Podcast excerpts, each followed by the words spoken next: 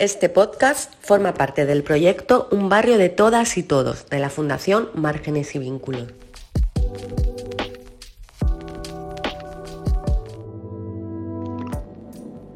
La ministra de Interior británica, el 26 de septiembre de este año, pronunció unas palabras que cuanto menos nos llamaron la atención a muchos. Y es que para Suela Braverman, ser homosexual y estar perseguido por ello no debería de ser una condición suficiente para recibir asilo. Además, en estas declaraciones reivindicó un cambio en las políticas migratorias frente a lo que ella describió como una dinámica de mala integración y multiculturalismo que según ella está destruyendo Europa en las últimas décadas.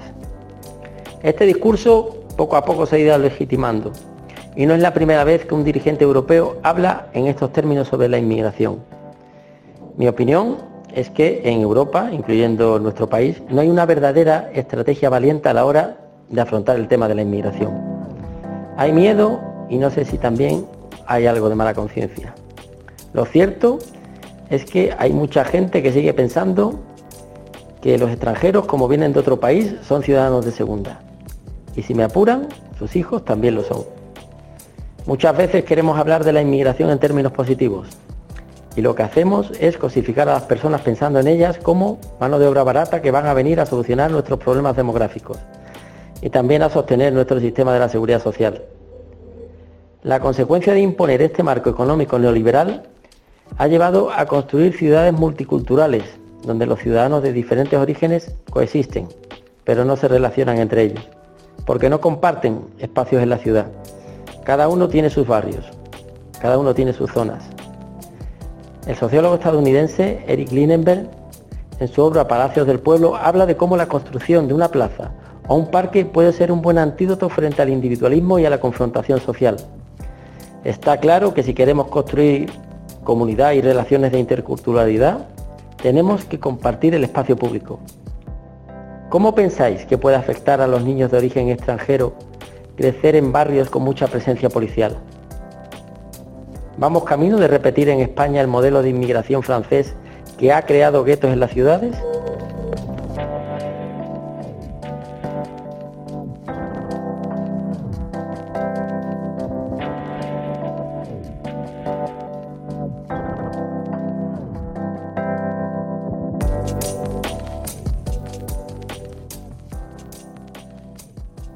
Hola, eh, mi nombre artístico es Benji Game, eh, me dedico al arte mural, soy también terapeuta.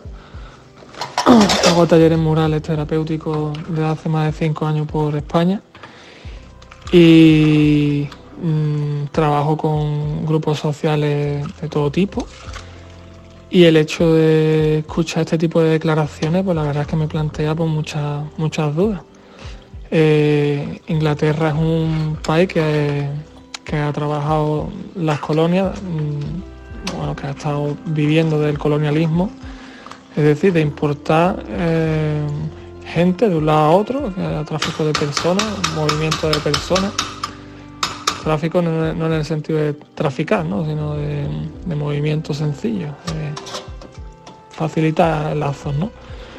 Pues desde finales del siglo XVIII, principios del XIX aproximadamente, fue el boom con la, independencia de Estados Unidos, etc. Entonces me resulta curioso que, haya esos nuevos mm, sistemas de pensamiento que no son mm, muy reflexivos, en los que se trata de imponer un único sistema eh, de, sociedad. Es decir, tienes que ser mm, blanco, familia clásica, de biparental, eh, diferentes sexos, eh, católicos y bueno, eh, un sistema que reduciría cualquier tipo de, país a, a, los escombros. O si ahora mismo quita de cualquier país todo lo que no sea eso, pues te quedas con un porcentaje de la población muy, muy, muy reducido. Con lo cual es complicado mantener ya, lógicamente, una estructura que funciona. O sea, ya a nivel práctico eh, no tiene sentido, sin entrar en temas de, bueno, discriminación homofóbica y etcétera, etcétera, etcétera. Lo que es curioso es que eso está alimentado, bueno, por, por intereses de generar odio, diferencia mm, y disgregación. ¿Para conseguir qué? Pues lo ignoro, pero desde luego no tiene, o a nivel económico no tiene sentido práctico ninguno. Y vamos, yo, todos son bienvenidos. yo soy, vamos, yo sería también un, un emigrante dentro de España, me tengo que mover por trabajo por todos lados, porque la zona en la que estoy escasea o, he tenido que emigrar a, Francia, a otros sitios, para conseguir trabajo. Entonces, mm, no sé, hay que replantearse muchas cosas para, bueno, para un tipo de respuesta que tenga lógica. necesitamos gente de fuera y la gente de fuera necesita gente de, nosotros, tiene que haber una interrelación, un acercamiento y cada vez rompe menos barreras, que tengamos puentes, como decía Alfonso Guerra hace poco en unas declaraciones. En vez de poner eh, murallas entre limitaciones, hay que tener puentes entre las diferencias acercamiento entre lo que desconocemos y, y bueno, facilita las cosas, no pone cada vez más trabas.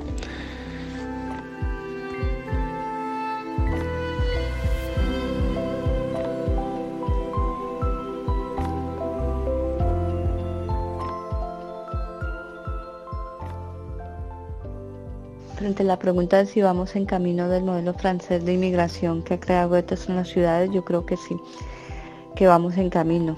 Aunque España no tiene una política urbanística y de vivienda social como lo ha tenido Francia, que en los años 60 eh, creó estos barrios que en este momento están habitados por los migrantes, eh, lo creó para las clases sociales obreras, eh, convirtiendo también pues la ciudad en en, exclusión, en desigualdad de clases, ¿no? En, exclusión de a este lado las personas que cobreras poco, con pocos ingresos y al otro lado los, los ricos o los que tienen o los que tienen más poder económico.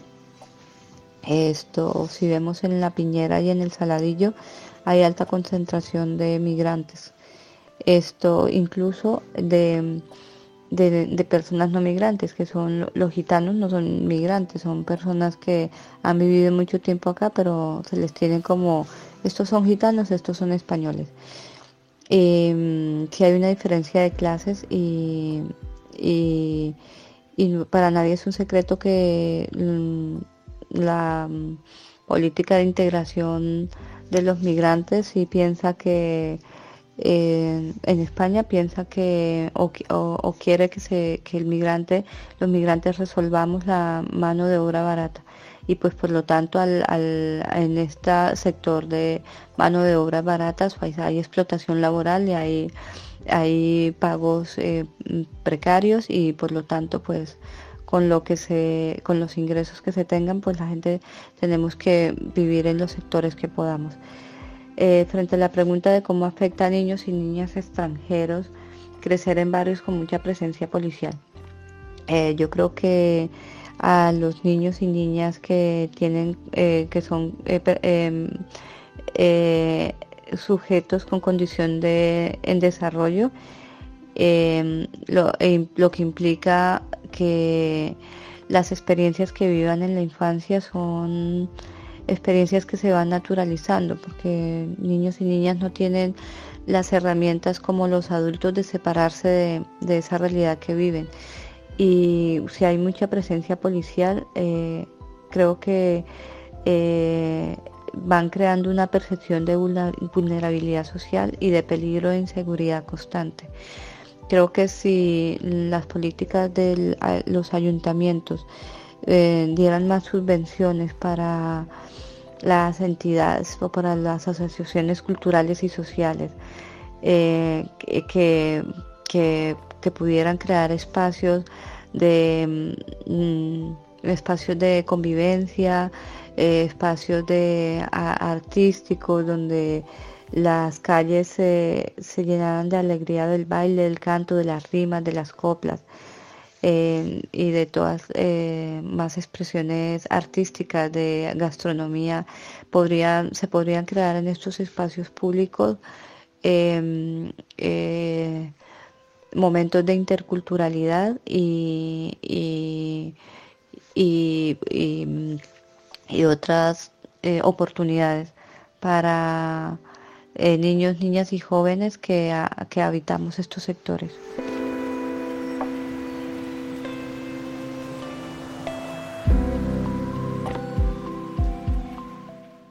Yo espero que en España no suceda lo mismo que en Francia, pero para ello tenemos que seguir apostando por un modelo de integración intercultural y de fomento de la convivencia, donde la comunicación entre las personas de diferentes orígenes sea una prioridad y donde las oportunidades sean las mismas para todos. La fobia por la inmigración es siempre un problema económico. Por ejemplo, nadie presta atención a los jeques de Marbella ni a los futbolistas de origen extranjero. Siempre se carga contra los mismos y nos olvidamos que sin ellos la economía pues, colapsaría. En España tenemos un claro ejemplo, como es Ceuta, donde casi la mitad de la población practica la religión musulmana. Pues esto quiere decir que lo que sucede en Francia no tiene nada que ver con la religión, sino con un cierto desarraigo y resentimiento social, quizás por una percepción de no estar dentro del sistema y también por la falta de oportunidades. Eso creo que es lo que produce la problemática que están teniendo actualmente en el país vecino. Lo que tengo muy claro es que fomentar el odio y los bulos sobre la inmigración no va a beneficiar a nadie. Es más, perjudica y mucho.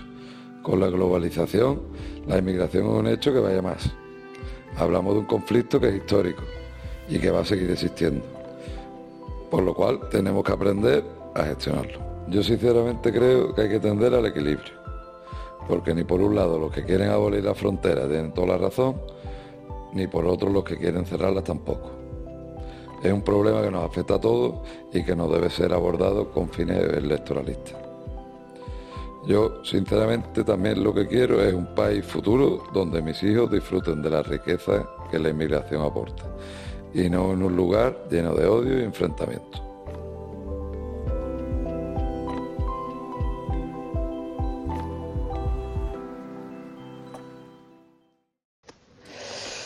Bien, pues lo primero que me planteo es que eh, cómo se sentiría esa persona migrante que llega a España, pues va a depender de la situación. Si llega esa persona migrante sola, sin saber el idioma, sin trabajo, sin dinero, me imagino lo perdido o perdida que se encontrará y, solo y con necesidad de ayuda si viene ya con gente conocida aquí o tiene ya familiares aquí que lo pueden ayudar o la pueden ayudar, pues sería otra historia. Yo espero que se sienta acogida o acogida, porque eh, una persona si sale de su país eh, es porque necesita irse de su país, dejando a todo lo que deja atrás por cualquier tipo de causa económica, por causa de guerra, por causa, por cualquier tipo de, razón. Si tú dejas tu país es porque no estás bien en tu país y espero que si llegan a España se sientan acogidos si bien. Sé que no es la realidad, pero bueno, gracias a que existen organizaciones en las que se integran, pues su situación puede mejorar.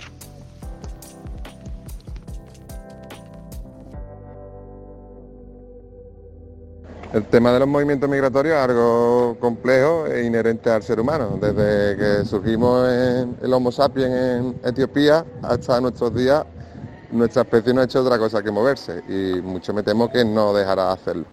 Está claro que las sociedades se van conformando en, diferentes estados y al final pues esa identidad de Estado pues hace que cuando unas personas vengan de otro lugar con otras culturas pues en, muchas ocasiones genere cierto rechazo o incomodidad al que los recibe. Eh, sin embargo, mm, convendría tener en cuenta una, serie de aspectos. eh, que mm, ser migrante o, no serlo es una cosa eh, coyuntural que depende un poco de las circunstancias. En ese sentido, los españoles tendríamos que recordar que nos ha tocado ser emigrantes en muchas ocasiones y que cuando lo hemos sido nos ha gustado que se nos trate pues con el respeto que, que buscamos y que creo que en muchos casos así hemos encontrado. Eh, por otro lado, vivimos en un mundo muy cambiante, eh, con demasiada cantidad de información en juego. Somos 8.000 millones de personas y la desigualdad no para de crecer, como podemos estar observando ahora con los nuevos casos de multimillonarios que la lista Forbes nos ha vuelto a regalar un año más. La desigualdad es creciente y el rico es cada día más asquerosamente rico, si se me permite la expresión porque eh, solo ellos, eh, unos cuantos, manejan cantidades de dinero equivalentes al Producto Interior Bruto destinado a educación, sanidad, etc. Si encima nos fijamos en esta diferencia norte-sur a nivel planetario, eh, estamos hablando de algo mucho, mucho más grave aún. El cambio climático no, no va a venir a arreglar esta situación y por tanto los flujos migratorios cada día serán mayores. Además de esto, hay que tener en cuenta que, que por otro lado, eh, los países del primer mundo, entre comillados, los países occidentales, tienden a, tener menos hijos por mujer, de tal manera que, como bien se dice, para poder pagar las pensiones hace falta una cantidad de trabajadores que de forma natural no tenemos. Por tanto, queramos o no queramos, la, migración la, necesitamos. Por todo ello convendría no sé, mm, quizá intentar hacer, mm, construir políticas donde se vean las migraciones de una forma más integradora. La complejidad del mundo que nos ha tocado vivir es, lo que trae. Entonces, en lugar de getificar, como es lo que se suele hacer con, las consecuencias indeseables que, salen de esto, deberíamos de empezar a pensar en integrar. Por otro lado, si queremos acabar con la migración, que tanto nos preocupa por el futuro de nuestras sociedades, si verdaderamente tenemos interés de hacer eso, deberíamos de intentar acabar con la desigualdad. Y para ello, igual, con que nuestros países dejen de esquilmar y aprovecharse de los más pobres, a lo mejor podría ser un buen principio. Desde luego, fácil no es, ni se va a conseguir de un día para otro, pero tendrá que haber voluntad.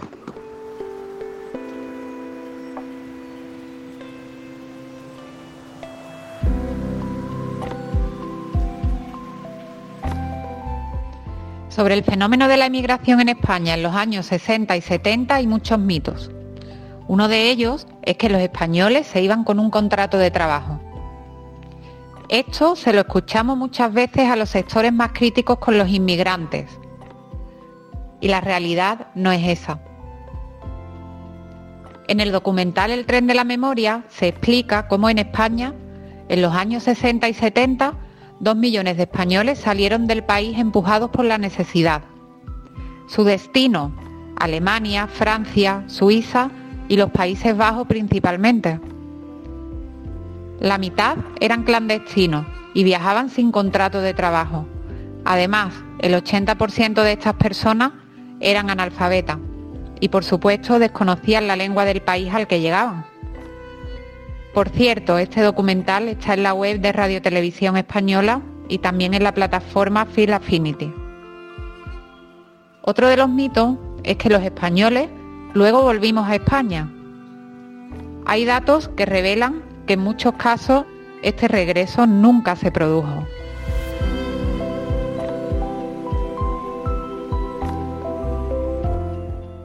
El programa Un barrio de todas y todos está financiado por el Ministerio de Inclusión, Seguridad Social y Migraciones y el Fondo Social Europeo Plus.